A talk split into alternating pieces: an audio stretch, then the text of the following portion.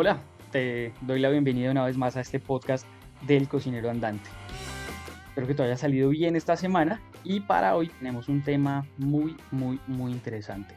En el último episodio, hablando con Andrés, hablábamos un poco de cómo organizar nuestro perfil de cocinero, de entender cuál es el camino a recorrer para cada una de esas metas que en nuestra profesión nos hayamos planteado.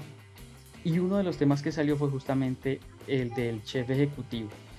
¿Cuál será ese camino que debemos recorrer? Y para desarrollar este tema, ¿quién mejor que un gran maestro, alguien que fue mi mentor, con quien tuve la oportunidad de trabajar y fue una experiencia increíble, que tiene la experiencia no solo en la parte operativa, sino también en la parte humana. Y bueno, lleva ya 30 años como chef ejecutivo. Ha estado en este cargo en el Club de Ejecutivos de Bogotá y en la cadena de hoteles Estelar. Le doy la bienvenida por primera vez y es un orgullo tenerlo aquí hoy. Bienvenido, Luis. Hola, Daniel. Buenas tardes. Muchas gracias por la invitación.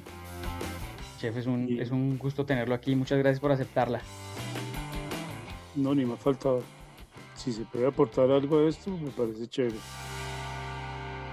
Bueno, para quienes no lo conocen, él es el chef Luis Forero, con quien tuve la oportunidad, como ya te mencionaba hace un momento, de trabajar en el Hotel Estela La Fontana. Luis, ¿cómo van todas las cosas?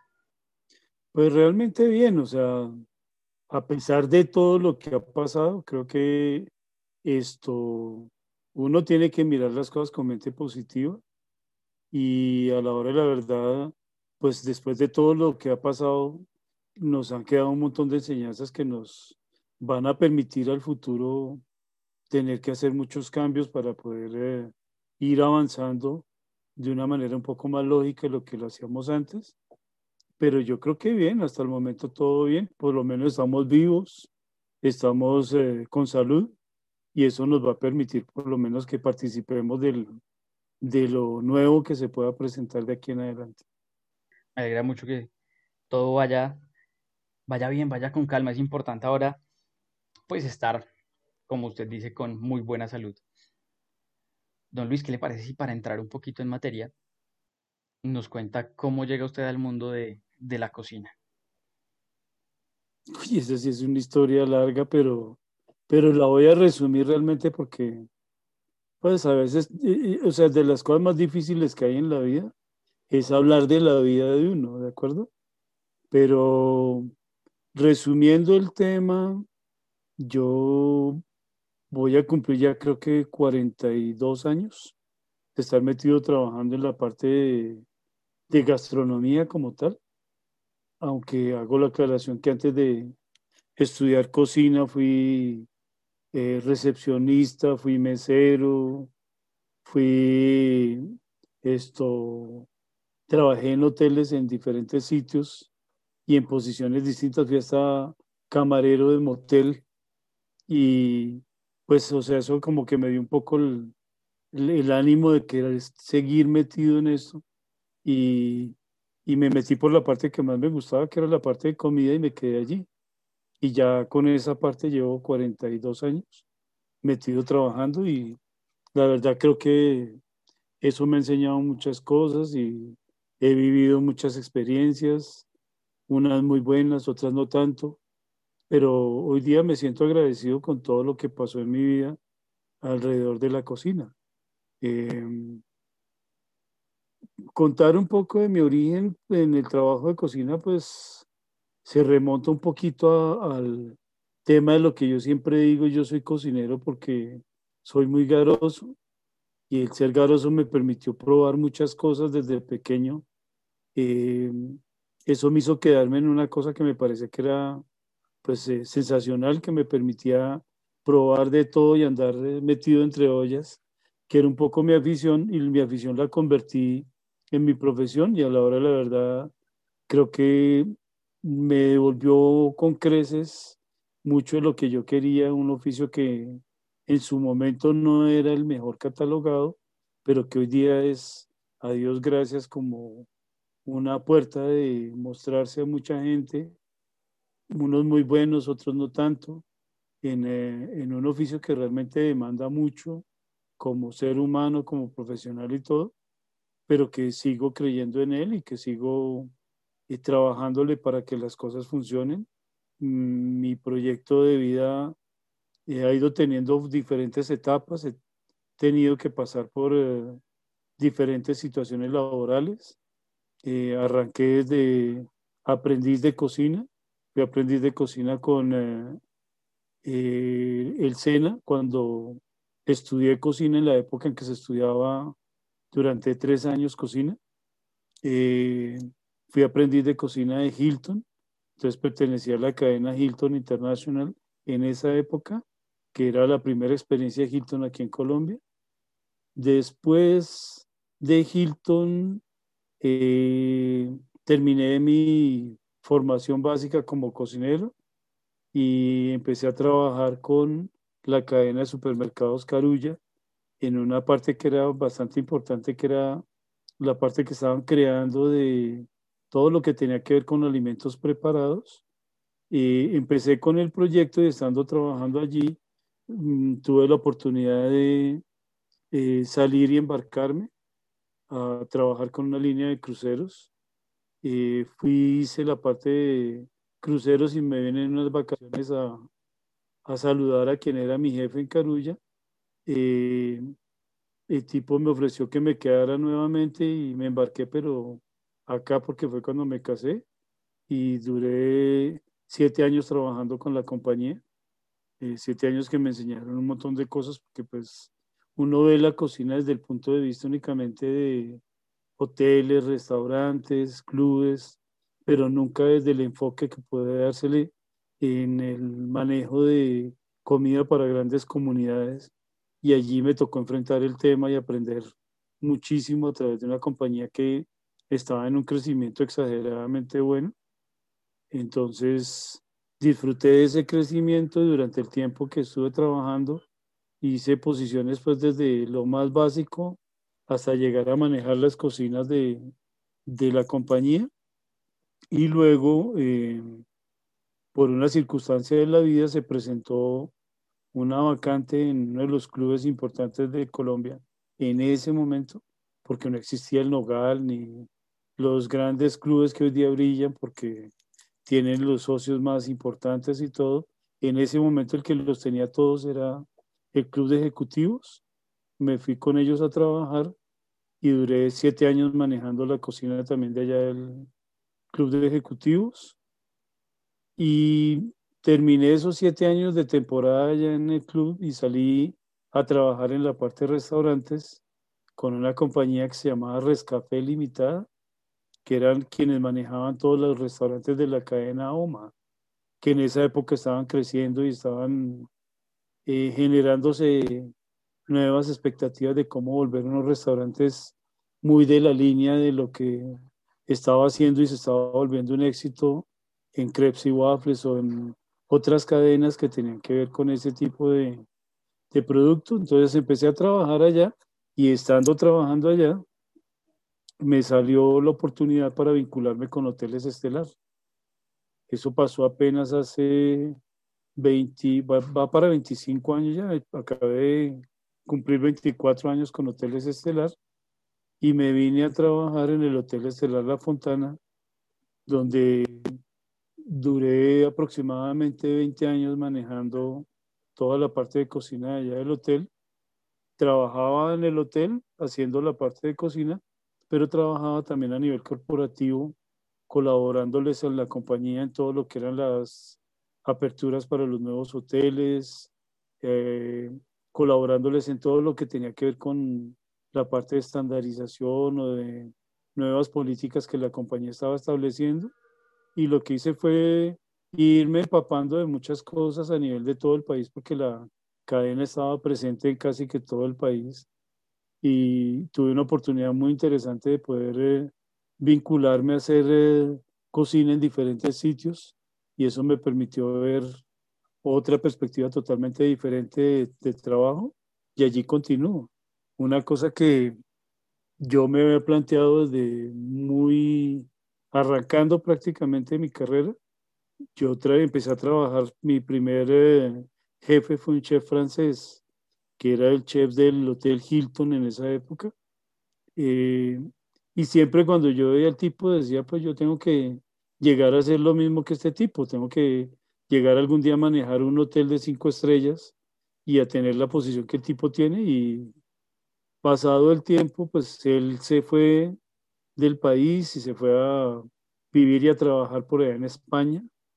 Eh, y después, hace tal vez unos cuatro años o cinco años, él vino a Colombia de vacaciones de visita y fue muy curioso porque llamó a sus a la gente que habían sido sus eh, como sus alumnos buenos del tema y nos llamó y casi todos estábamos colocados en sitios ya bastante buenos y había logrado mi propósito que era haber ocupado la posición que él tenía. Entonces siento que cumplí con lo que me había puesto de meta y hoy día sigo todavía metido en la misma expectativa de querer avanzar en otras cosas y ver a ver de aquí en adelante porque pues eh, la carrera de uno también tiene un comienzo y un ocaso sin que el ocaso es el final de la vida de uno, sino simplemente que tenga la opción de poder retirarme a dedicarme a, a hacer cosas que también le ayuden a la gente para más adelante formarlos, para más adelante tener nuevas experiencias y pienso que ese es un poco el futuro que tengo planteado para mí. Maravilloso, Luis. Ha sido un camino muy interesante, pero que para, para poderlo recorrer se requiere mucho compromiso. ¿Cómo surge ese compromiso con, con la profesión, don Luis? Pues mire, la verdad, la verdad es que en la época en que yo estudié cocina, eh, no existían las facilidades que hoy día existen para que uno pueda ir avanzando tan rápidamente, sino que simplemente el que se comprometía a trabajar en esto tenía que meterse una coraza en el cerebro que le permitiera entender que el esfuerzo o el sacrificio que estaba haciendo iba a ser por un bien bueno, que iba a llevarlo a que finalmente uno tuviera una luz al final de ese camino que se planteaba que fuera buena, que le alumbrara no realmente la realidad a la cual uno quería llegar. Lo que nunca me di es que el camino tuviera tantos sacrificios y eran sacrificios bastante duros, difíciles, y a medida que uno iba avanzando, contrario a lo que la gente piensa, las responsabilidades iban creciendo. Pero si uno no le ponía el compromiso a lo que estaba haciendo, pues iba a empezar uno a rodar como, como de una manera inválida a, cosas que no iban a hacer y finalmente quizás uno pudiera haber terminado en eh, otra cosa totalmente diferente. Yo le puse la fe porque lo que le decía empezó siendo una motivación para mí eh, el poder participar de procesos de preparación porque me gustaba, porque sentía que a través de eso podía probar y vivir las experiencias que yo quería. Eh, y de hecho lo logré y me gustó y empecé a meterle más y más compromiso. Uno se va sumergiendo en esto de una manera eh, casi que surreal porque uno no lo tiene planeado, pero cuando uno empieza a estar metido en medio de la responsabilidad que representa manejar cada cosa que tiene que ver con la parte de cocina, pues tiene que ir ampliando todo su espectro de conocimientos y todo, porque si no termina uno en una posición en donde se vuelve como el juego del pez que se quiere morder la cola y está circular uno ahí permanentemente quedado en un solo puesto. Entonces, la ventaja grande que la cocina era que yo podía meterme en diferentes campos. En principio en la parte operativa que me encantaba, Además, había preferencia específicamente al comienzo de mi carrera por la cocina fría. Entonces, trabajaba mucho en la cocina fría y en la cocina fría antigua que tenía demasiada elaboración y a veces con unos costos de mano de obra importantes que uno no los medía, pero que realmente era demasiado desgastante, pero al final los resultados era que había un poquito un toque de la parte artística de las personas que habían participado de la, de la, del tema de la cocina fría. Y eso me permitió también aprender mucho de la parte de carnicería, de vegetales, de hice puestos en el hotel de vegetalero, en la parte de porcionamiento de carnes, en la parte hasta del manejo, el comedor de personal, que era importantísimo porque en esa época las brigadas de trabajo en todas las áreas del hotel eran bastante grandes y, y la verdad es que en cada una de ellas fui aprendiendo lo que creía que era importante y eso era lo que cada vez que me metía más, sentía que me comprometía más con lo que estaba haciendo, pero que cada vez sentía que el que me fueran dando más responsabilidades me estaba haciendo un poco más eh, indispensable dentro de la operación y eso me permitía ir avanzando mucho más rápidamente. Entonces, pues me tomó un buen tiempo el poder ya salir adelante, haciendo primero jefaturas de partida y luego llegar a, manejar un área específica hasta llegar a conseguir ya el puesto básicamente de un subchef o de un chef para poder llegar a lo que, a lo que hoy día soy. Y también en el camino, como hablábamos antes de empezar la, la, el podcast, eh, uno se estrella con una cantidad de cosas que quizás uno las ve de otra forma demasiado romántica cuando está afuera, pero cuando está adentro y empieza a analizarlas, pues empieza uno a entender que la cocina, lejos de ser solamente la parte romántica, es también una, un negocio en el que como negocio tiene que ser altamente productivo y definitivamente el lograr llegar a posicionar bien un negocio depende del talento, de la experiencia, de la buena formación y de la buena conducción que uno le dé al sitio en donde está trabajando para permitir que avancen las cosas y a quien es en ese momento el propietario o el, o el accionista del sitio en donde uno está trabajando, uno tiene que hacerle unos réditos importantes para que el negocio se mantenga y pensar siempre todo el tiempo en la posición del cliente cuando el cliente entra al negocio, cómo deja de ser un cliente y se vuelve casi que un invitado en la casa de uno y uno tiene que atenderlo tan bien que la persona se sienta tan satisfecha que uno le cree una frecuencia de repetición al negocio hasta el punto en que el tipo se le vuelva un cliente importante y que los que no son clientes importantes uno les vaya volviendo ese nivel que ellos tienen siempre el más importante de todos para que el negocio crezca. Entonces, pues compromiso hay que metérsela toda y creo que desde que arranqué con mi trabajo el compromiso era fuerte, además que en ese momento no había forma de pensar mucho en si uno se iba a comprometer o no, sino que era casi como cuando uno cogió un matrimonio equivocado, el papá la novia lo estaba empujando todo el tiempo a que tenía que seguir con la relación y llevarla hasta el final, entonces igual pasaba en la parte de trabajo en una cocina.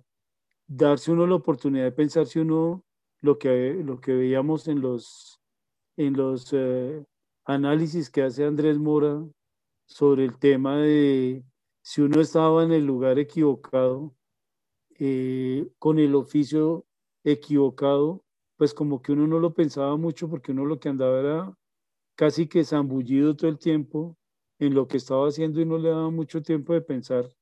Pero al final del día lo que uno sentía era la satisfacción de ver que mucha gente salía contenta, que mucha gente volvía, que mucha gente se volvía cliente y conocía a uno gente muy importante, gente no tan importante, pero que para el negocio eran muy importantes y para uno, uno tenía que empezar a entender el tipo de cliente que manejaba.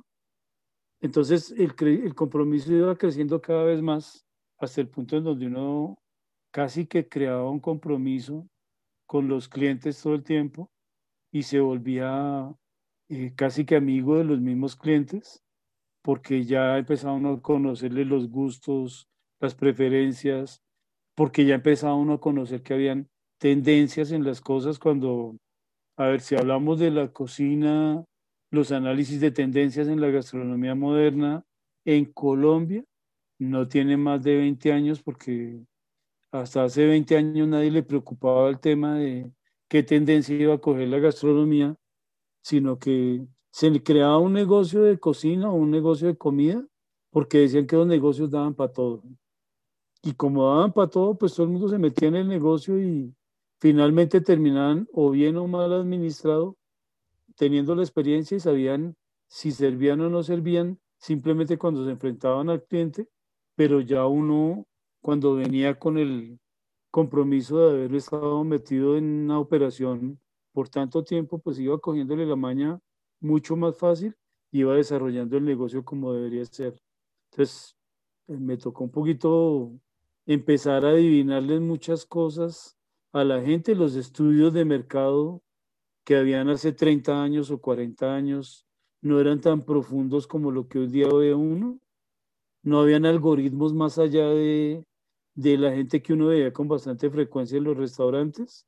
Y simplemente lo que uno hacía era eh, trabajar haciendo las cosas muy bien hechas para que la gente regresara y volvieran a convertirse en clientes nuestros de todo el tiempo. Eso generó el compromiso en uno. Adicionalmente a que existía una necesidad muy importante que era la de sobrevivir. Y sobrevivir era o no consigo una oportunidad para el futuro y voy a empezar a rodar por diferentes sitios haciendo cosas que de pronto no me gustan o aquí está abierta una puerta para que yo entre a lo que puede llegar a ser la oportunidad de mi futuro que me estaba dando para mis transportes, para una de mis aficiones más fuertes que era la de poder comprarme libros, porque no existía en esa época ni internet ni ninguna de las bibliotecas virtuales donde uno podía consultar tantas cosas como se puede hacer hoy día. Y la única manera de uno informarse era leyendo, y si uno no leía y si uno no hacía experiencia en diferentes sitios, no avanzaba. Entonces el compromiso era total para poder uno avanzar, porque si no estaba uno condenado a dentro de 10 o 15 años con, eh, encontrarse con la misma gente con la que uno había trabajado y seguir siendo un auxiliar y no había opción de que eso fuera así. Había que ir buscando, como le decía uno la mamá, uno tenía que estar buscando echar para adelante porque si no, para atrás no se podía ni siquiera para tomar impulso. Entonces le tocaba a uno eh, salir adelante. Gracias a Dios, digo que en lo que a mí siempre me gustó. Y ahí estoy, ahí sigo en esto.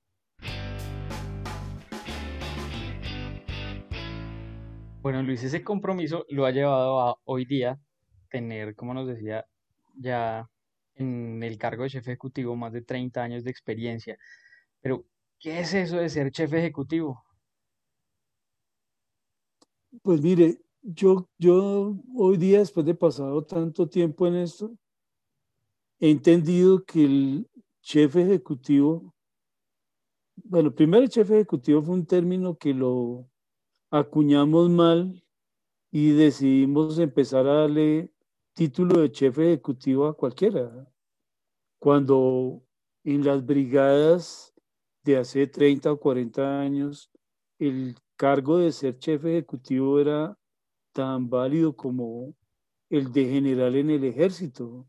Yo no podía llegar a ser general si no había pasado por todos los demás cargos de haber sido oficial en el ejército y casi que haber arrancado desde ser soldado hasta llegar a ser quien lideraba toda una operación.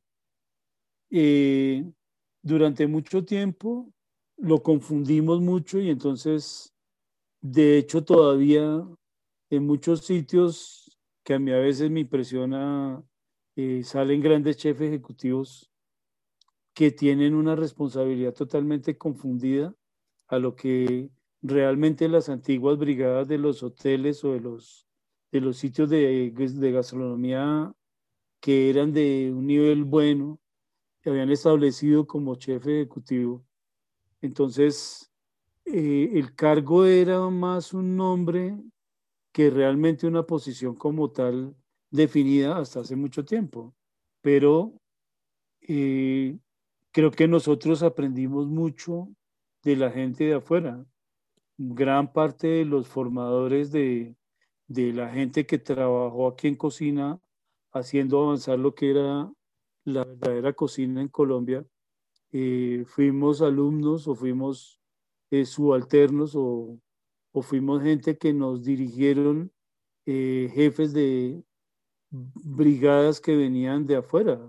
franceses, españoles, alemanes, que tenían clarísimo cuál era la función de trabajo de un director de operación de una cocina, que realmente el equivalente al cargo de un chef ejecutivo, porque dirigir una operación eh, conjuga todas las cosas que uno tiene que meterse a mirar en una, en una gran cocina, desde la creación de conceptos nuevos, con eh, lo que conlleva hacer platos nuevos, manejar las tendencias de la gente, los gustos, las modas, hasta entrar a la parte administrativa, financiera de un negocio tan importante como es el de alimentos y bebidas y empezar a administrar ese negocio hasta el punto en donde uno dé resultados, de utilidades, porque a uno lo colocan finalmente a dirigir y a controlar el negocio desde los dos puntos de vista. El punto de vista romántico de llegar uno a darle la vena del gusto al cliente, enamorar al cliente y ponerlo a, que el cliente consuma en función de lo que el negocio produce, pero que el negocio lo que produzca sea realmente de un nivel de calidad tan bueno que permita que ese cliente se nos vuelva frecuente y que se nos vuelva un cliente de verdad importante para el negocio, eh, pero también desde el punto de vista financiero, que yo lo que yo le estoy dando a ese cliente realmente le produzca al negocio, que realmente yo haga un plato y que ese plato cubra sus costos perfectamente y sus gastos y deje una utilidad importante para el negocio, para que el negocio siga creciendo y se vaya desarrollando al máximo, porque si no, el propósito del chef como tal se desvirtúa totalmente porque pues no gana uno nada con ser un excelente administrador, sino es un creativo permanente de lo que tiene que estar dirigiendo y sacando adelante. Ni tampoco gana uno nada siendo el mejor pintor, el mejor creativo, si no administra bien las cosas porque será un artista muy bueno, pero no podrá vivir únicamente del clima, del tiempo, ¿de acuerdo? Entonces, ¿qué es el chef ejecutivo como tal? En este momento, a mi manera de ver, es la persona que lidera un equipo de trabajo para conseguir dos resultados importantes. Uno, de cara al cliente, que sea satisfacer al cliente al máximo hasta que el cliente no quede satisfecho, sino se enamore del negocio. Y dos, eh, lograr los resultados económicos que la operación requiere para que los negocios sean viables, sean sostenibles. De hecho, una de las cosas que más duro pegó ahorita a raíz de la famosa pandemia es que la mayor parte de, los negocios estaban muy dedicados a la parte romántica de hacer crecer tendencias en la gastronomía, pero ninguno de nosotros de ninguna manera nunca hicimos una provisión específica pensando en que hubiera un imprevisto tan grande como lo que pasó con la pandemia y eso fue lo que se llevó un montón de negocios, de ahí terminaron cerrándose restaurantes, clubes, muchos sitios pequeños y algunos grandes que tuvieron que desaparecer porque nunca tuvimos un plan de contingencia por si se llegaba a presentar un COVID-19, que nunca lo tuvimos nadie en la mente. Y creo que a partir de ahora, en alguna parte de, los, de la parte contable de los negocios que tienen que ver con alimentos o con otros negocios totalmente diferentes, tendrá que haber una partida que vaya manejando el tema de imprevistos para cuando pase esto. Una catástrofe, un tema que nos ha afectado a todos, que nos ha dado tan duro a todos, que podamos de alguna manera enfrentarla sin tener que cerrar el negocio, que el negocio quiebre, porque nos tocó cerrar tres meses, cinco meses, un año, sino que los negocios estén tan bien planeados que puedan perdurar en el tiempo a pesar de que todo este tipo de cosas pasen y ser tan creativos como hablaban ahora con todo el tema de la pandemia, de la resiliencia, de crear rápidamente ideas que logren sostener el negocio y que sean ideas tan buenas que logren por lo menos mantener a salvo el negocio, porque pues lo que nos pasó en este caso fue eso. Hubo ideas que se volvieron importantes para el negocio, como el tema del, de los domicilios, de la comida para llevar, pero que el, negocio de la parte hotelera o de la parte de alimentos y bebidas es un negocio de experiencias que yo transmitirla solamente a través del producto de la comida, pues trataba de hacerlo con toda la intención, pero nunca la experiencia de contacto del cliente con el negocio se pudo llevar, porque es, todos buscamos un restaurante para ir a comer, porque nos representa una experiencia de tipo personal que finalmente es la que complementa el hecho de que yo coma muy bien, coma muy rico y al precio justo que yo tenga que pagar. Entonces, creo que, que todo eso nos ha llevado a que entendamos que un poco el tema de la posición del jefe ejecutivo no es solamente el colocarse en una chaqueta que uno es jefe ejecutivo, porque pues eso ya la compra uno de hecha y, y no la venden ni tan cara tampoco. Pero que lograr tener la experiencia y reunir la experiencia para, para que los negocios perduren y no se quiebren y se mantengan por mucho tiempo y ojalá perduren por siempre, ah, teniendo sus cambios permanentes, porque yo creo que los negocios en el mundo de todos son cíclicos. Quizás uno no tenga un negocio que perpetuamente se vuelva específico, eh, el ganador eh, triunfal permanente. Entonces en la parte de alimentos es igual, las modas cambian, los tiempos cambian, la educación de la gente va haciendo que cambien también y van a haber aprovechamiento de muchas cosas nuevas que están saliendo, de técnicas nuevas. Mire cómo la cocina la partió casi que en dos las tendencias de la parte nutricional, porque antes ser gordo no era un pecado. Hoy día ser gordo ya no es pecado, pero es un problema de salud que si uno no está consciente del tema, pues va a conllevarle un montón de líos más adelante que uno quizás antiguamente no pensaba tanto en eso. Por eso ha habido cambios tan fuertes en la gastronomía y hacer que perdure eso depende de un personaje que esté pendiente de que las cosas se den por el camino que tenga que ser.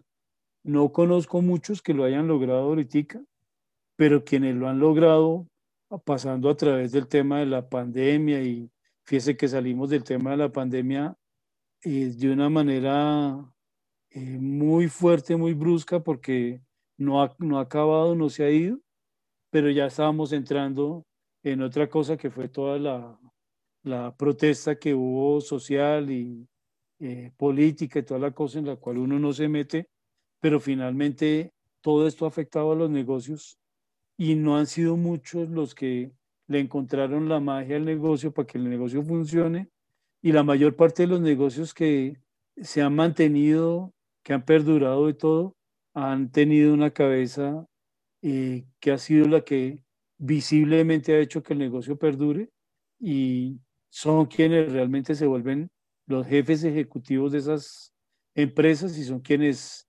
logran realmente entender al cliente desde donde tiene que ser para hacer que el negocio perdure, ¿de acuerdo? Entonces, el cargo de chef como tal en las brigadas es un cargo muy específico.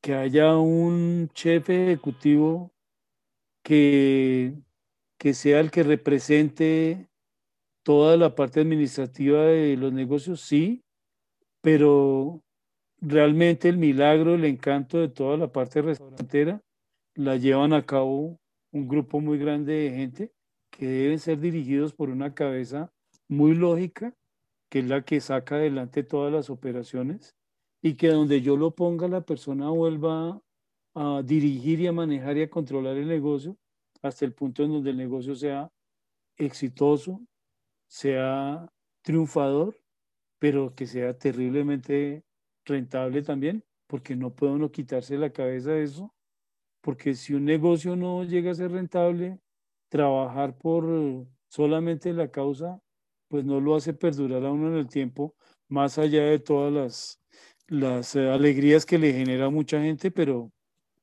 mantener eso, usted y yo y todos los que escuchen este podcast saben que no se puede hacer a punta de milagros, entonces Esa es la realidad. Ese es el camino que un chef debe tener. Debe ser un buen administrador, debe ser un muy buen creativo, tiene que ser un relacionista público para entender a su cliente, tiene que ser un director de recursos humanos para entender a la gente con la que trabaja, tiene que ser una persona que sea muy sociable, pero que tenga límites en las cosas y que permita que esos límites hagan que las cosas crezcan hasta donde tienen que ir y si no, generen otras nuevas ideas para poder sacar adelante el negocio. Eh, pero también que le ayuden a la gente a crecer, porque una de las cosas que más hace que uno crezca dentro de este trabajo es que uno se vuelva casi que un cazador de talentos y empiece a ver los talentos que cada persona va desarrollando y que se los vaya promoviendo esos talentos a la gente, pero no que se amarre uno a la persona, porque yo conocí chefs que toda la vida trabajaron solamente con una brigada y esa brigada la llevaban de un lado al otro, de un lado al otro, pero nunca soltaban a la persona para que la persona fuera creciendo. En mi caso particular, pienso que una de las ventajas grandes que yo entendí en la parte de trabajo de, el manejo de una cocina es que cuando yo encontraba un talento bueno, que el talento llegara hasta un límite en donde no podía avanzar más eh, en el sitio en donde yo estaba, pues tenía que buscar también que esa persona fuera y creciera por fuera. Y eso hizo que mucha gente que trabajó conmigo, no, yo no le hacía el trabajo a nadie, porque cada persona hacía su trabajo y a veces hacían el mío.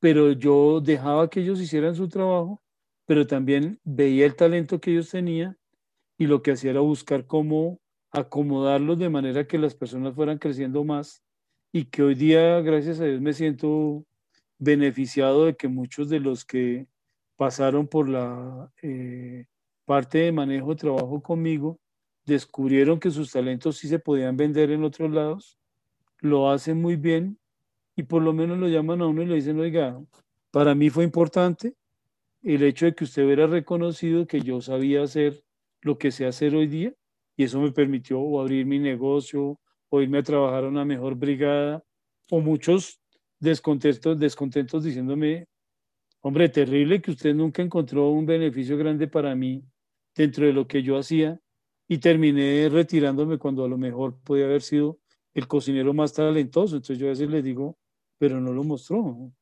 ¿De acuerdo? Entonces el chef tiene que participar de todo eso. Y el camino para llegar a ser chef no es yo irme a estudiar tres meses o seis meses o un año en una academia que me va a definir como chef, porque quizás yo vaya y estudie y me aprende de memoria el libro, pero si definitivamente es algo y no tengo los valores, ni tengo el conocimiento, ni tengo la experiencia para poder desarrollar eso, nunca lo voy a lograr. Entonces, es un cúmulo de experiencias lo que hace un chef y si es ejecutivo o no, pues el chef ejecutivo hay una errada creencia de que es eh, simplemente la persona que ya no debe tocar una olla nunca más. Y desafortunadamente muchos gerentes hoy día limitan el trabajo de un chef a una oficina. Y es triste porque muchas veces se pierde el contacto directo del chef con quien debería estar permanentemente, que es el personal más de base de la cocina. Y ahí es donde nos equivocamos porque no hay una buena formación y cuesta mucho trabajo hacer que la gente vaya avanzando.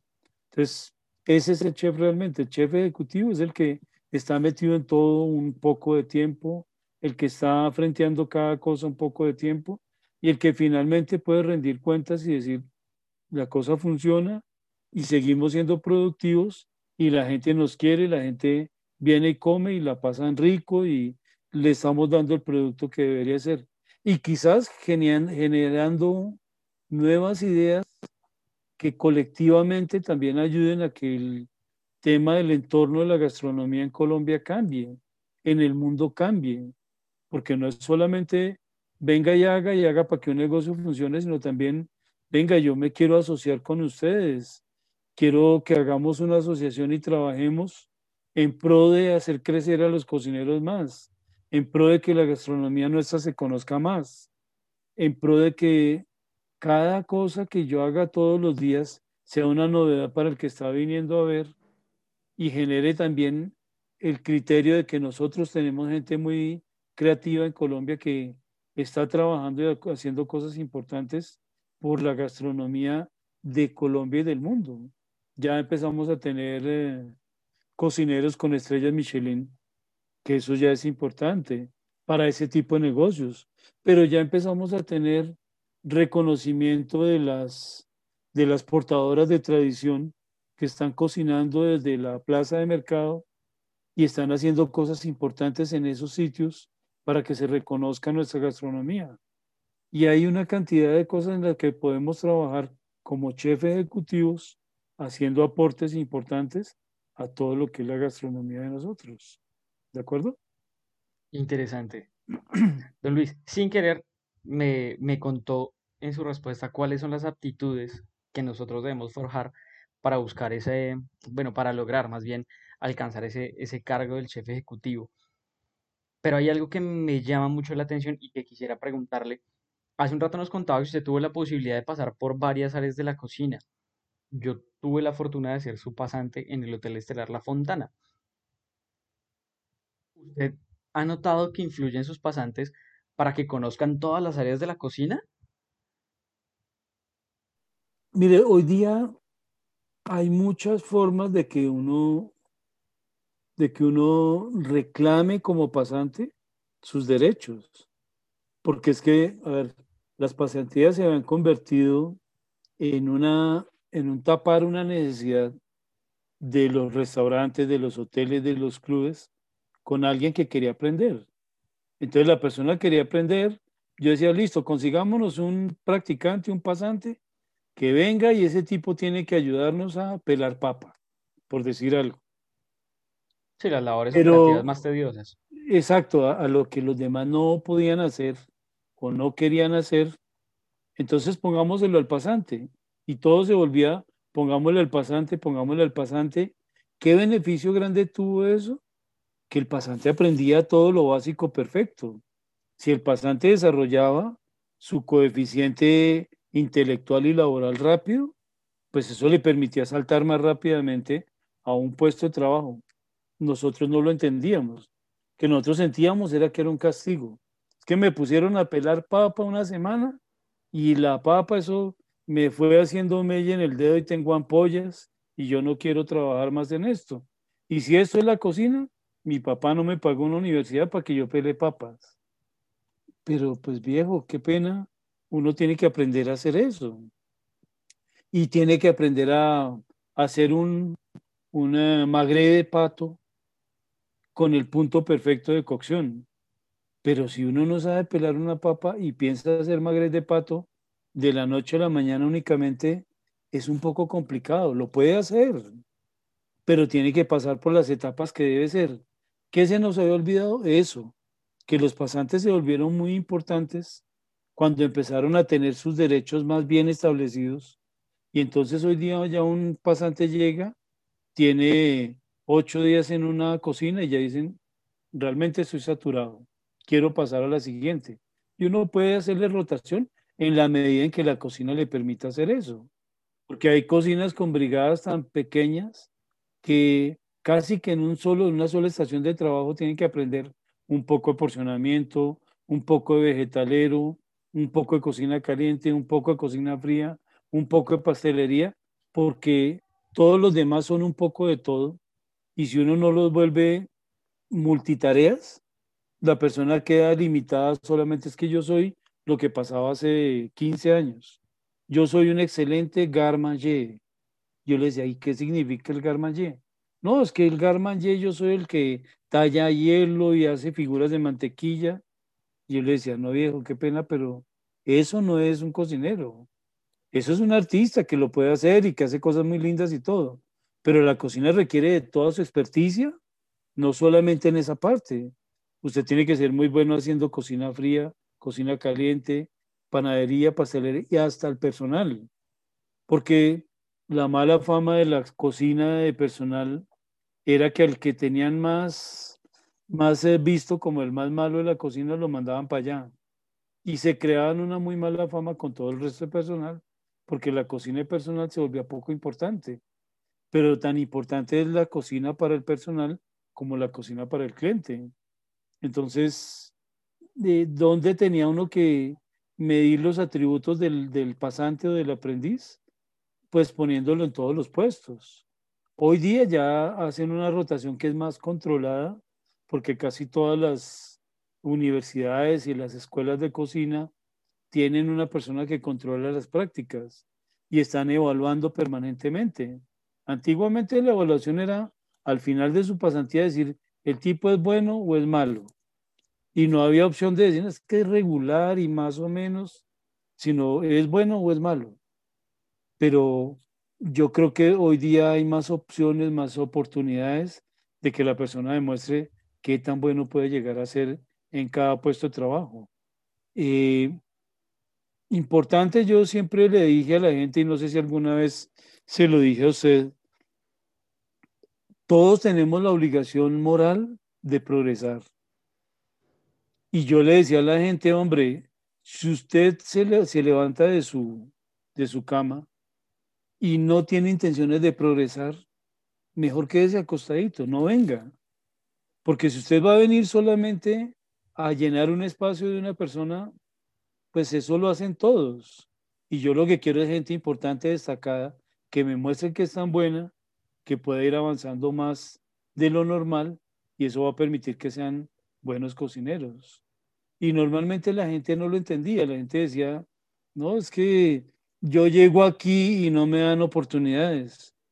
Y hoy día los muchachos son más inmediatistas. El eh, nivel de los jóvenes que son pasantes de cocina, que son muchachos de entre 17 años y 30 y pico de años, porque hay profesionales que se regresaron a estudiar cocina porque por vocación sintieron que era importante meterse a estudiar cocina, pues llegan y ya exigen muchas cosas más y, a uno le parece curioso, yo lo comentaba de una manera cómica, pero, pero es la realidad. El tipo llegaba, empezaba a trabajar y 15 días después venían y le decían, no, no, chef, es que quería hablar con usted. Y, y yo le decía, sí, cuénteme. Es que, chef, yo realmente me siento estancado. Y yo le decía, estancado, ¿por qué? Porque es que yo llevo 15 días trabajando en cocina fría y realmente yo no estoy viendo que progrese. Y yo decía, pero perdónenme, 15 días en cocina fría o en cocina caliente o en cocina personal, usted todavía no conoce nada de esa cocina.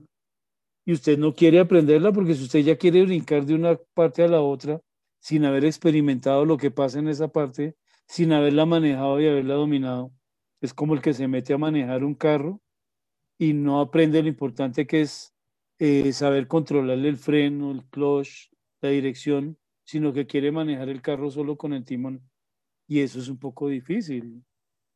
Y a veces la gente no lo entendía, pero cuando no lo entendía yo decía, pues triste porque ahí es cuando sale uno a las empresas y se estrella con la realidad que le, usted es chef, listo, y ejecutivo, ¿sí o no? Y le ponen chef con doble F y toda la cosa y, que no sé de dónde le sale el término, pero lo ponen así, y se van con esas chaquetotas a dirigir una cocina de 50 almuerzos eh, básicos y terminan estrellando de muy rápido, porque nunca entendieron que el potencial que tenían que hacer, que haber desarrollado, era el haber pasado por todo lado y haber aprendido lo que se requería para poder llegar a ser chef ejecutivo. Entonces, hoy día los pasantes ya tienen un privilegio que es poder entrar más fácilmente a eso, que es poder entrar a esto, es poder entrar a tener oportunidades de escuchar eh, gente que los oriente sobre el tema de lo que tienen que hacer, es poder desarrollar muchas cosas que las están viendo ya eh, a nivel de redes sociales, que las están viendo a nivel de consultar cualquier cosa en un computador. Y es que no es que uno cocine hoy día a través de un computador, pero es una herramienta importante que le permite a uno bajar mucha información para uno poderla manejar. Pero no la baje si no tiene la experiencia. porque va a terminar estrellándose. Y en estos cargos donde lo que está usted eh, volviendo más importante de su negocio es toda la parte de experiencia, pero la está dejando de lado por simplemente la chaqueta esa que le costó barato, pues hombre, va a terminar estrellado y termina de pronto pasándose a otro gremio que a lo mejor va a tener que vivir las mismas experiencias, pero uno no puede, como constructor, no puede pretender creer que en una obra el primer ladrillo que se cayó está haciendo que la obra arquitectónica se caiga toda, sino que tiene, la, tiene que irla construyendo poco a poco. Y si no lo hace, difícil. Muy complicado. Los aprendices están para eso, para que aprendan desde abajo y luego logren ir escalando poco a poco lo que debe ser. Que si se demoran un año o diez años para llegar a, ser chef, no lo sé. Que cuánto es el tiempo que está establecido para que yo sea chef, quizás hay gente que lo aprendió muy rápido. Hay eh, gente aventajada que pasaban por cada área y la experiencia que tenían en cada área la asimilaban muy rápido. Y esa gente avanzaron más rápido que uno mismo, porque a uno le costó mucho más tiempo llegar a ser chef. Entonces, ¿de qué manera hay que hacer que el aprendiz avance? Dejando que el tipo desarrolle sus talentos, pero enfocando lo que esté yendo a todos lados y cumpla con lo que debe cumplir. Y eso le va a permitir avanzar en la vida. No solo la de ese hotel, sino en su vida profesional más adelante, ¿de acuerdo? Por supuesto. Ahí está la importancia bien definida de la transmisión del conocimiento y del, del hecho de estar capacitando el personal constantemente. Yéndonos hacia el personal un poco, hay, hay dos factores que a mi modo de ver son bastante importantes, que son tanto el liderazgo como el equipo de cocina. ¿Cuál considera usted, don Luis, que es el papel de cada uno de estos dos en, cuando se es chef ejecutivo? A ver, eh, yo creo que todo lo que hoy día aprendemos de administración de negocios está muy atado directamente con el tema de liderazgo. Eh, ser buen líder es lo que le permite a uno orientar bien a un grupo, un equipo. Y hay equipos magníficos mal orientados que terminan estrellándose. Pero uno tiene que jugarle siempre a, a través de su liderazgo, el, liderazgo que vaya generándole a la gente la confianza para que desarrollen su capacidad, permitirles que todos crezcan. Es que yo creo que el, ejemplo más simple, más sencillo que uno tiene en la vida es el, el liderazgo que uno ejerce como padre. Si yo como padre le enseñé a mis hijos a ser seguros, a tener confianza en ellos mismos y les voy dando las herramientas para que ellos vayan aprendiendo a defenderse en la vida, pues yo puedo soltarlos ya tranquilo. Y no necesariamente tengo que tenerlos como si fuera la bombril de la casa hasta los 45, 50 años, para que se puedan ir y formar familia con su pareja de aquí en adelante cuando no tengo por qué estarlo sacando a los 18 años, pero si él siente que a los 18 años ya puede volar, bienvenido sea. Entonces, mi liderazgo puede ser el que le marque el camino al grupo de trabajo que yo tengo y de hecho las brigadas deben estar establecidas sobre liderazgos que permitan que yo tenga la confianza de poder hacer las cosas. Si a mí me dan la confianza de poder hacer las cosas, así la embarre, porque ninguno de nosotros llegamos aprendidos a este, a este mundo. Nos tocó embarrarla en algún momento. Y muchas veces embarrarla en un momento dado es mucho más fácil manejarlo cuando se arranca desde la base, porque hay errores que uno puede de una u otra manera corregir rápidamente. Pero yo pienso que el equipo de trabajo es importantísimo para que un líder pueda desarrollar un buen criterio en un negocio. Pero para un líder es muy importante generar un liderazgo tan positivo que permita que ese equipo de trabajo realmente crezca, avance y logre cumplir los objetivos que se establezca. Porque si uno cohibe a la gente, yo puedo llevar a un cocinero de cocina caliente, tengo un parrillero y lo estoy entrenando. Entonces, hasta el momento en el entrenamiento le estoy soltando cosas.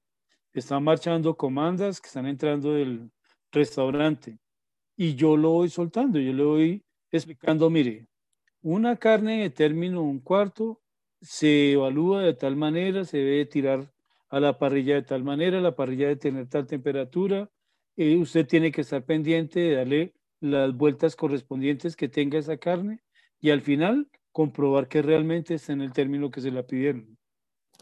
Esa es la manera, es el ejemplo. Es liderazgo con ejemplo, para que la persona sepa qué es lo que tiene que hacer. Y al final entregue el producto que yo quiero. Si el tipo entregó el producto que yo quiero, mi liderazgo está funcionando.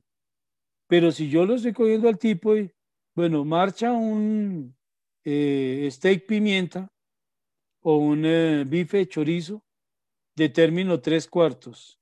Y, y hay de que me lo saque mal, porque donde me lo saque mal es que, mejor dicho, se queda aquí esta noche y va a tener que hacer la comida de personal de tres días y sí, con las amenazas permanentes, pues la persona simplemente va a reaccionar para evitar ese tipo de cosas, pero no va a crear la conciencia de que las cosas funcionen como tiene que ser. Eh, eso no está en una brigada de trabajo, en una cocina, no está únicamente en las manos del chef.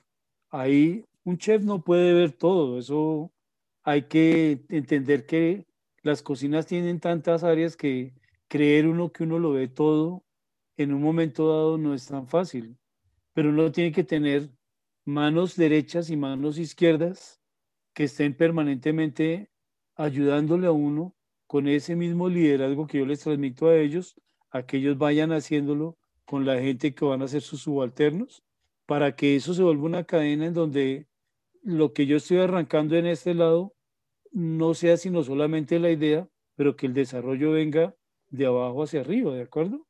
Hoy día las escuelas de administración modernas tienen unos modelos de liderazgo espectaculares. Muchos yo no sé qué tan funcionales sean para el trabajo en una cocina, pero la mayor parte de las, de las eh, técnicas que están utilizando actualmente son basadas en la confianza que yo le doy al empleado para que el empleado, para que el aprendiz o para que el auxiliar o para que el cocinero o para que cualquiera de los eh, componentes de una brigada puedan desarrollar lo que tienen que hacer.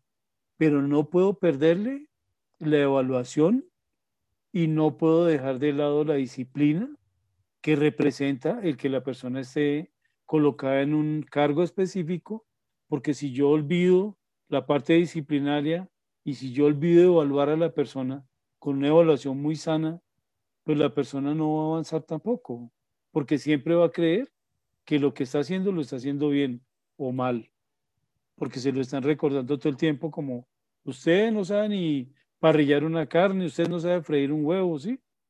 Pero yo a veces preguntaba dentro de las brigadas de trabajo, porque la gente evaluaba con base en esos criterios, es que usted no sabe ni fritar un huevo.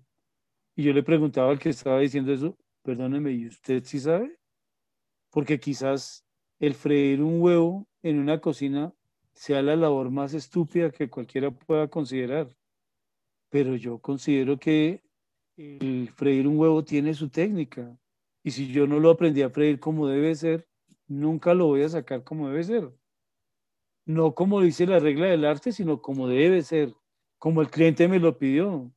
Si al cliente le gusta que el huevo le salga quemadito por debajo y lo especificó, yo se lo tengo que hacer. Pero si al cliente le gusta que el huevo esté cocinado, pero que la yema sea completamente blanda, yo se lo tengo que hacer.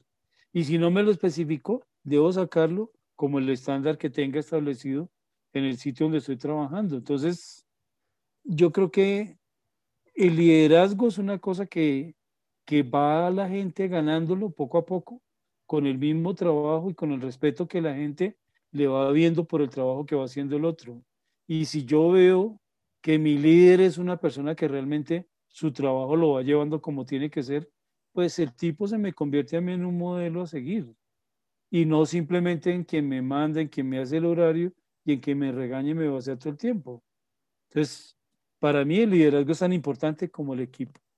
Y más importante, establecer bien el liderazgo de las cabezas de lo que tienen que manejar este tipo de negocios. ¿De acuerdo? Excelente. Luis, hay algo que mal manejado se puede oponer al liderazgo. Yo soy de esas personas que considera que no es ni bueno ni malo, sino que está ahí para hacer conciencia de lo que es uno mismo y es el ego. Cuando está muy de para arriba, puede jugarnos en contra. ¿Cómo podemos lidiar con el ego cuando estamos en la posición de, del líder de la cocina? Yo a veces creo que el ego a la mayor parte de nosotros en la vida nos ha ganado en un momento. Así es. Yo reconozco que en mis, eh, en mis buenos momentos algo del ego pasaba por mi cabeza que hacía que en medio de todo sintiera que podía como ir por encima de los demás hasta que me estrellé, hasta que finalmente entendí que tan importante era el trabajo mío como el de los demás. Y, empecé a entender que, que con el ego mío no hacía mucho. Y desafortunadamente a veces el ego no lo crea uno, se lo crean la gente a uno. Porque uno empieza a escuchar tan, tan repetitivamente que le están diciendo lo bueno que usted es, que usted se lo cree. Y termina creyéndolo sin probarlo. Y cuando usted empieza a creerse eso y no lo ha probado, pues el resultado final es que se estrella. Entonces finalmente yo empecé a entender que el ego nacía de lo llenadora que era la gente con uno diciéndole, ah, es que usted sí, lo he dicho, después de usted la mata el hulo. Y resulta que eso no era así. Y yo empecé a entender que también a la gente yo no tenía que estarle llenando el ego todo el tiempo. A todos nos pagan por hacer un trabajo bien hecho. Yo no contrato nunca una persona para que haga mal un trabajo. Porque si yo hiciera eso, sería la persona más absurda de este mundo. Entonces, no todo el tiempo no le van a estar dando la palmadita en la espalda, porque finalmente esa es una motivación que puede ser buena hasta cierto punto, pero que si yo no le estoy diciendo pilas viejo, porque usted puede que ya esté haciendo un huevo frito, bien, pero 20 tienen otra técnica. Entonces no se llene solamente con que ya hizo ese huevo bien, sino empiece a analizar cómo va a ser los siguientes 20. Y que su ego no se vuelva tan fuerte, que trabajemos todos con un ego como el de los equipos de fútbol de Colombia, que es que yo tengo el ego más caro que el suyo porque yo juego en el Real Madrid o en el Atalanta o en sí. Quizás esos egos son más costosos, yo no lo sé. Yo sé muy poco de fútbol y realmente casi no me meto en el tema porque no lo conozco. Pero sí he escuchado sobre el tema yo digo, pues sí, realmente, ¿quién es más valioso a la hora de uno montar en una báscula un cocinero con otro? Yo creo que tiene que ser muy parejita la báscula. Pero que si el ego del uno pesa más que el otro, uno ya empieza a analizarlo. Y uno sabe que el ego de una persona lo puede traicionar en el momento menos pensado. Y normalmente cuando uno ya genera la capacidad de evaluar, en esa capacidad uno se da cuenta cuando el ego está inflado y realmente no está siendo buen amigo de quien realmente está haciendo un trabajo que no es el mejor. No es malo, pero no es el mejor. Y el ego es, es, efímero, es de un momentico nada más. Entonces, tenerlo lleno por un ratico, pues quizás a muchos nos va a hacer sentir satisfechos de cosas que no son. Pero en la realidad, la mejor satisfacción que uno tiene es que cuando lo que yo estoy haciendo, para quien se lo estoy haciendo, la persona quede realmente satisfecha y quizás no me lo agradezca, pero algún día reconocerá que el trabajo que hice fue bueno. Y finalmente dirá, oiga, quizás el tipo no era el mejor, pero hacía las cosas muy bien hechas. Y por eso se perdura y por eso se mantiene uno y por eso crece, ¿de acuerdo? Entonces a mí me parece que el tema del ego es, es un tema que hay que manejarlo con mucho cuidado, porque si nos llenamos muy rápidamente de eso. Tan rápidamente como compramos la chaqueta de chef ejecutivo, o tan rápidamente como empezamos a sentirnos que los medios son lo único que me pueden mantener a mí. Y ahí sí nos pasa como lo que le pasa a los aguacates en las cocinas, que se maduran únicamente a punte periódico y eso no es bueno, no es sano. ¿De acuerdo? Entonces el ego puede estar infladito, pero hay que mantenerlo como la presión de las llantas del carro, controlándolo cada rato, porque si no, se estalla y ahí sí es grave. Y fíjese que las personas que tienen un ego grande, cuando llegan a trabajar en ciertas brigadas de trabajo, choca muy duro, porque sale alguien que quizás va en pro de un ego también igual al de él, o de un grupo que todos tienen un ego apaciguado, que no están buscando protagonismo, sino que al contrario, quieren que las cosas salgan bien para estar tranquilos, porque yo a veces creo que el ego lo único que le deja a uno es eso, es el susto de que si yo no lo hago mejor mañana y pasado mañana y después se me van a venir todos encima. Entonces, no vale la pena. El ego uno lo debe tener solamente moral para uno mismo, sentirse bien con uno mismo y así le va a funcionar todo. Y yo no sé si el ego y el reconocimiento van de la mano, yo creo que no, porque a veces a la gente le reconocen cosas y cuando más se las reconocen es como cuando más humilde es la gente. Entonces, pero sí que haya un reconocimiento lógico de las cosas hace que se trabaje mejor por eso. Es venir y decirle a un muchacho que acabó de montar una salsa muy bien montada, oiga, le quedó muy rica esa salsa, ¿sí? Y reconocerlo, yo no lo hubiera hecho tan bien como eso. Entonces, es tan chévere que me gustaría que me explique cómo la hizo. ¿De acuerdo? Por eso le estaba contando hace un rato que tenía ganas de ir a Celele en Cartagena a aprender allá porque Jaime David empezó con nosotros y yo no sé si el ego de él se haya subido, yo creo que no, porque siempre que me lo encuentro hablamos de las mismas bobadas que siempre hemos hablado de toda la cosa. Eh, pero yo tengo la humildad para decir, oiga, chévere poder ir y aprender lo que ellos están haciendo, porque para mí es importante.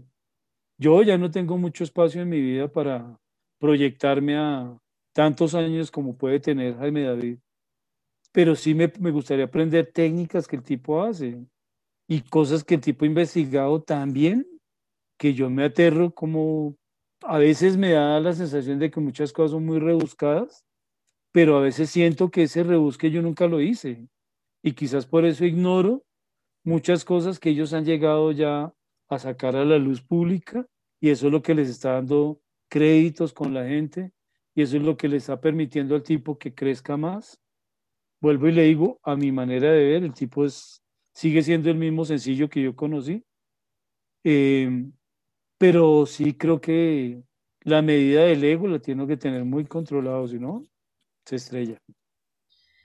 Estrellarse. Voy a enganchar esa pregunta con esa palabra. Muchas veces uno se da un tortazo que no se espera o se encuentra con situaciones que lo hacen fallar y cometer un error. Pero ¿cómo puedo entender esas situaciones para hacer de ellas un escalón que me permita avanzar y no un lastre que yo tenga que cargar? Yo creo que cada vez que uno se estrella, se estrella porque ignora muchas cosas. Y la clave de eso, del evitar el estrellarse, es que, mejor dicho, en el primer campanazo que la vida le da a uno haciéndolo estrellar, tiene que volverse uno muy reflexivo sobre todo lo que hace. Entonces, yo me acuerdo mucho, cuando yo estaba pequeño, nosotros vivíamos en, en una parte de, Antioquia que se llamaba Chigorodó, se llama, perdón, Chigorodó.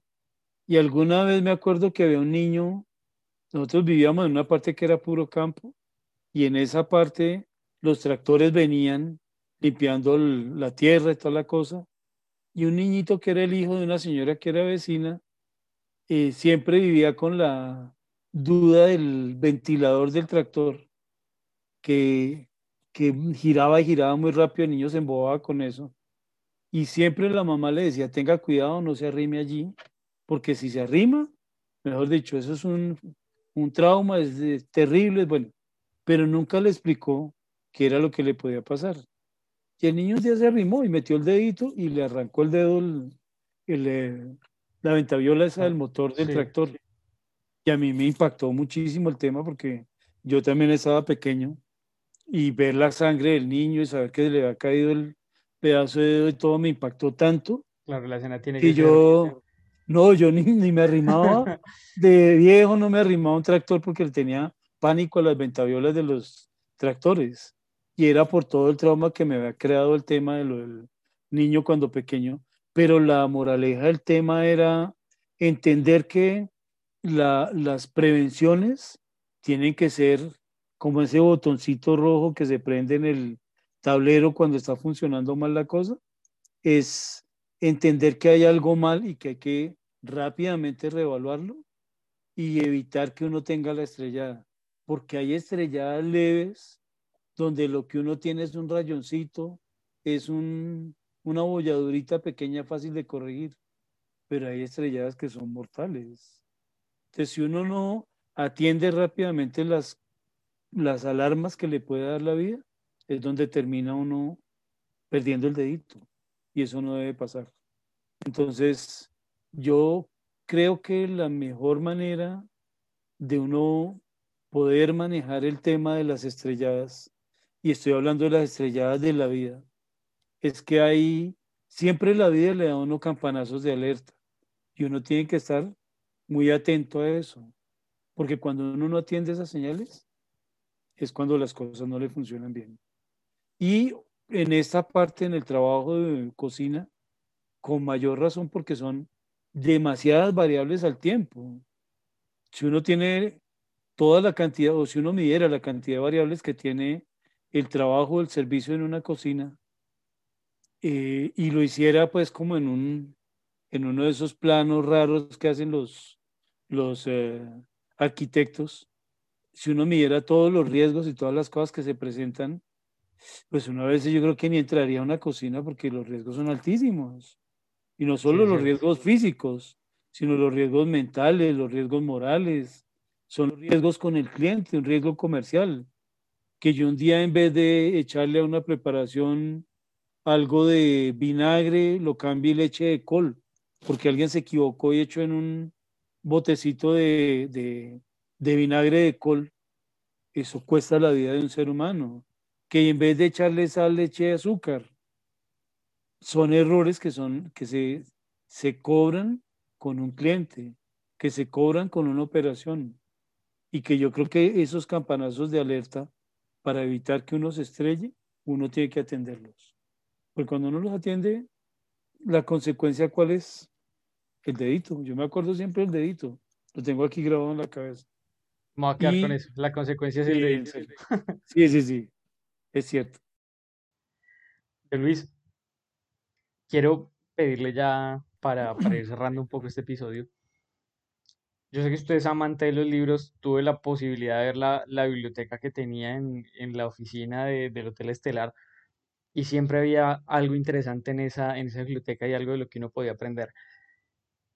¿Cuál es ese libro que nos puede recomendar para empezar este camino si estamos buscando llegar al cargo del jefe ejecutivo? Pues yo le cuento que yo, ojalá si en mi época me hubiera encontrado un libro que me dijera cómo llegar al, al cargo de jefe ejecutivo, pues habría sido muy chévere porque quizás no era que lo hubiera seguido al pie de la letra totalmente, pero me habría dado una orientación muy grande y, y me habría permitido ir con más seguridad a, cosas que yo no conocía. Y como dicen, después de viejo fue que me enteré que había muchas cosas que habían escrito sobre el tema. Eh, hubo un libro que a mí me pareció siempre muy importante. Hoy día lo, lo tradujeron porque el libro estaba en inglés. Lo utilizaban como un texto de consulta del, eh, de la CIA en Estados Unidos el Culinary Institute of America. Eh, y era un libro que tiene un, un título simpático porque se llama, en inglés se llama The Making of a Chef, que es eh, como el, el, el, que hace el chef, ¿sí? Es el hacedor de chefs.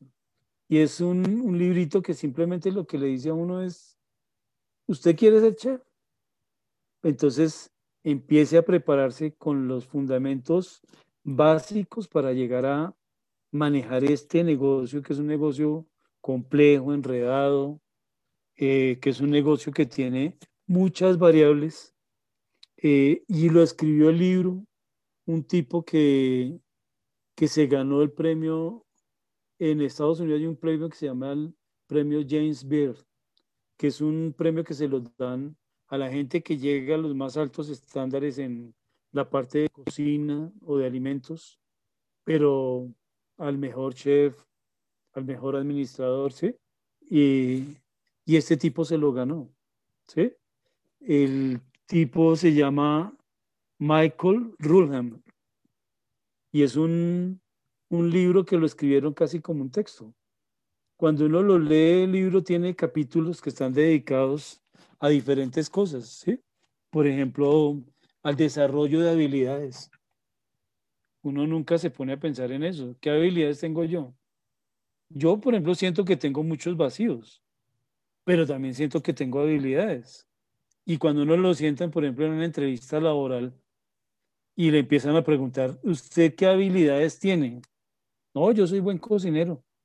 Sí, pero ¿qué habilidad tiene? Pues por lo menos describa esas habilidades. Pues ninguno somos como muy conscientes de, oiga, de verdad, yo tengo habilidades en la parte administrativa interesantes. Yo tengo la visión de poder sentarme y coger un listado y entender qué producto está golpeándome el costo de la cocina muy rápidamente. Yo tengo la habilidad de manejar, eh, ligar salsas sin utilizar harinas con otros componentes. Estoy inventándome una bobada o tengo la habilidad de hacer que mis tortas crezcan sin necesidad de utilizar eh, levaduras, ni polvos para hornear, ni nada. Pero nunca las reconocemos, porque nunca nos sentamos como con un papelito de decir, oiga, ¿en qué soy bueno yo realmente?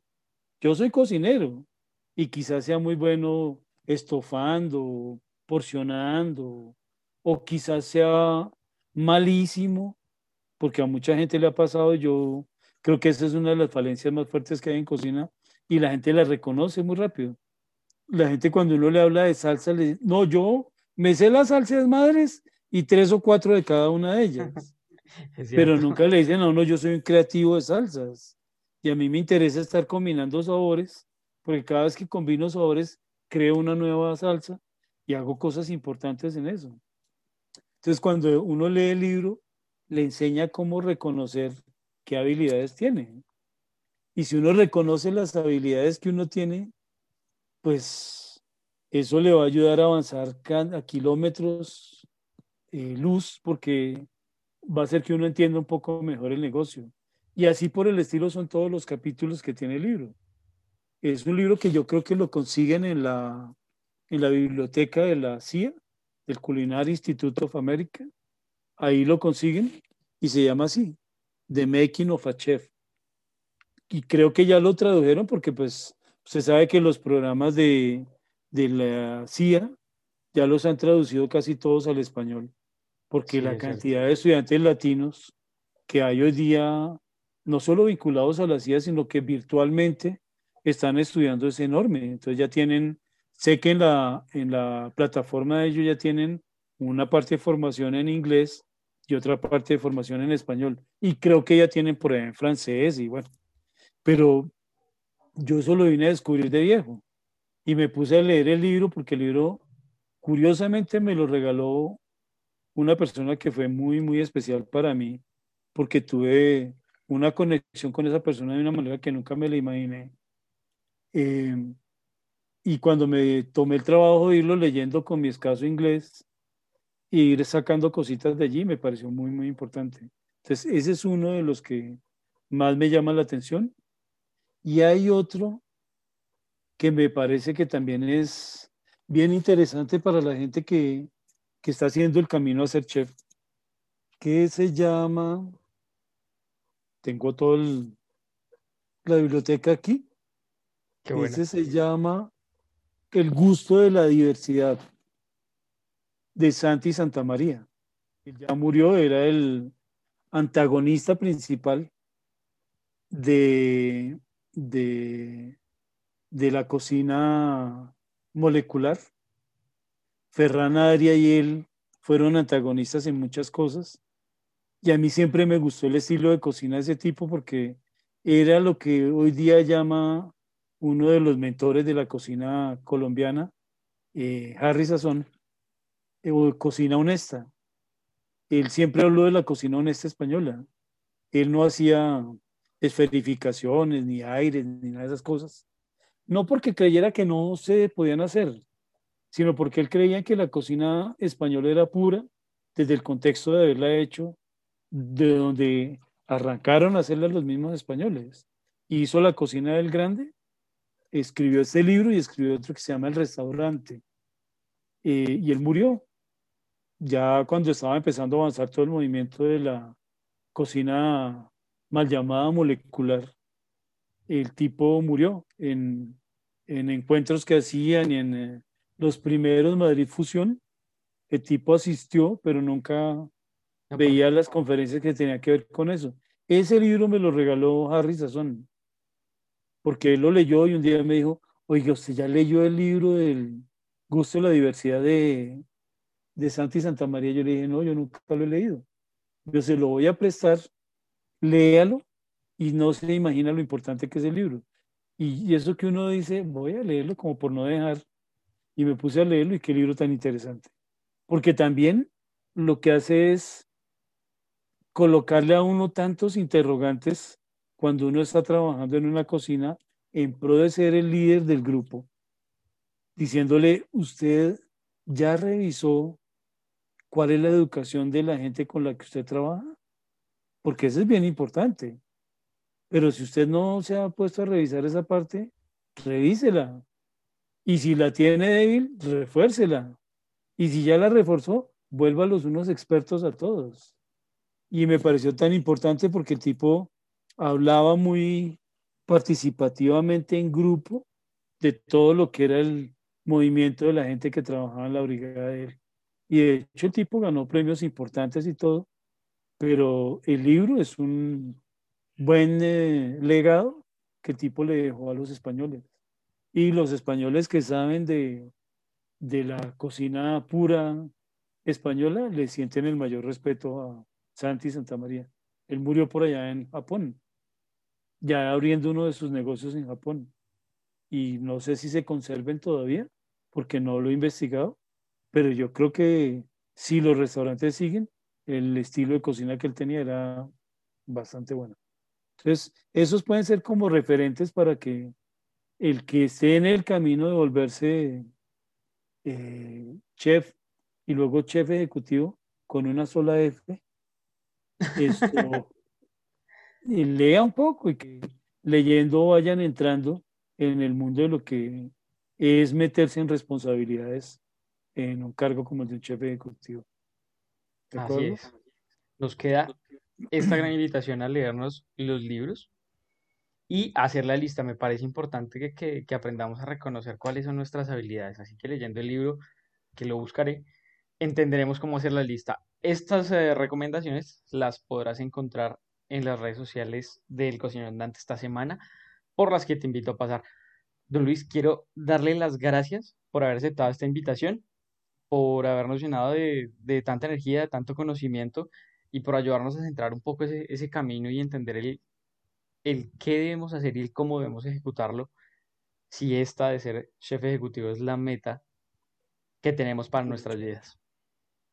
No, muchas gracias y pues gracias por tenerme en cuenta, porque yo el otro día hablaba con un cocinero bien, con Carlos Parada, que ya es pensionado y toda la cosa, y, y yo le decía a él, eh, ya nosotros no tenemos mucho para darle a la cocina, porque ya han avanzado de una manera enorme. Yo, la verdad, me quito el sombrero de ver las cosas que han pasado hoy día en las cocinas. Eh, pero yo le decía, pero se construyeron buenas bases. Y si uno con esas bases aportó de alguna manera, pues me parece chévere. Y ojalá que la gente que haya sido discípula de uno y lleven adelante proyectos de vida tan importantes que se vuelvan referentes de los demás. Pues creo que eso le da mucho valor a lo que ustedes están haciendo. Este espacio que hubiera podido haberlo conocido un poquito más antes, de pronto un poco por descuido mío. Los podcasts para mí son tecnología muy nueva. Debo reconocer que no soy de las generaciones nuevas, pero, pero he ido poco a poco aprendiendo del tema. Esto sí creo que voy a seguir oyéndolos y me parece bien interesante, pero me parece interesante lo que está haciendo usted.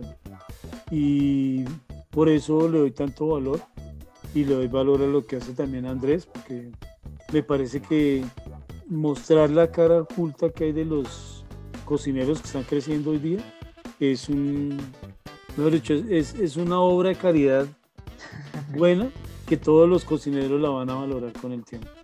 Entonces, pues lo felicito y ojalá el podcast se vuelva más importante de lo que usted piensa y de lo que nosotros nos imaginamos. Eh, y que tenga la oportunidad de hacer partícipe a gente muy importante, que le deje aportes también importantes a los cocineros y en lo que pueda colaborarle, con mucho gusto ahí estoy. Y estamos en contacto, ¿de acuerdo? Claro que sí, Luis, muchísimas, muchísimas gracias una vez más. Para, para mí es un, un gran honor tenerlo aquí, poder compartir todos sus, sus conocimientos con, con nuestros oyentes que siempre están ahí atentos a, a todo lo que podemos darles desde aquí. Y para ti, un placer, chef. Para ti que nos estás oyendo, quiero darte las gracias por haber participado de este episodio y por compartir este rato con nosotros. Y recordarte que puedes pasarte por las redes sociales del Cocinero Andante. En Instagram nos encuentras como andante.cocinero. En Facebook, en la página de El Cocinero Andante. Y ahí puedes dejarnos todos tus comentarios, tus opiniones. Y si quieres que tengamos un tema aquí y lo tratemos, por supuesto puedes contarnos ahí en ese, en ese espacio. Te envío un fuerte abrazo y nos escuchamos la próxima semana. Chao.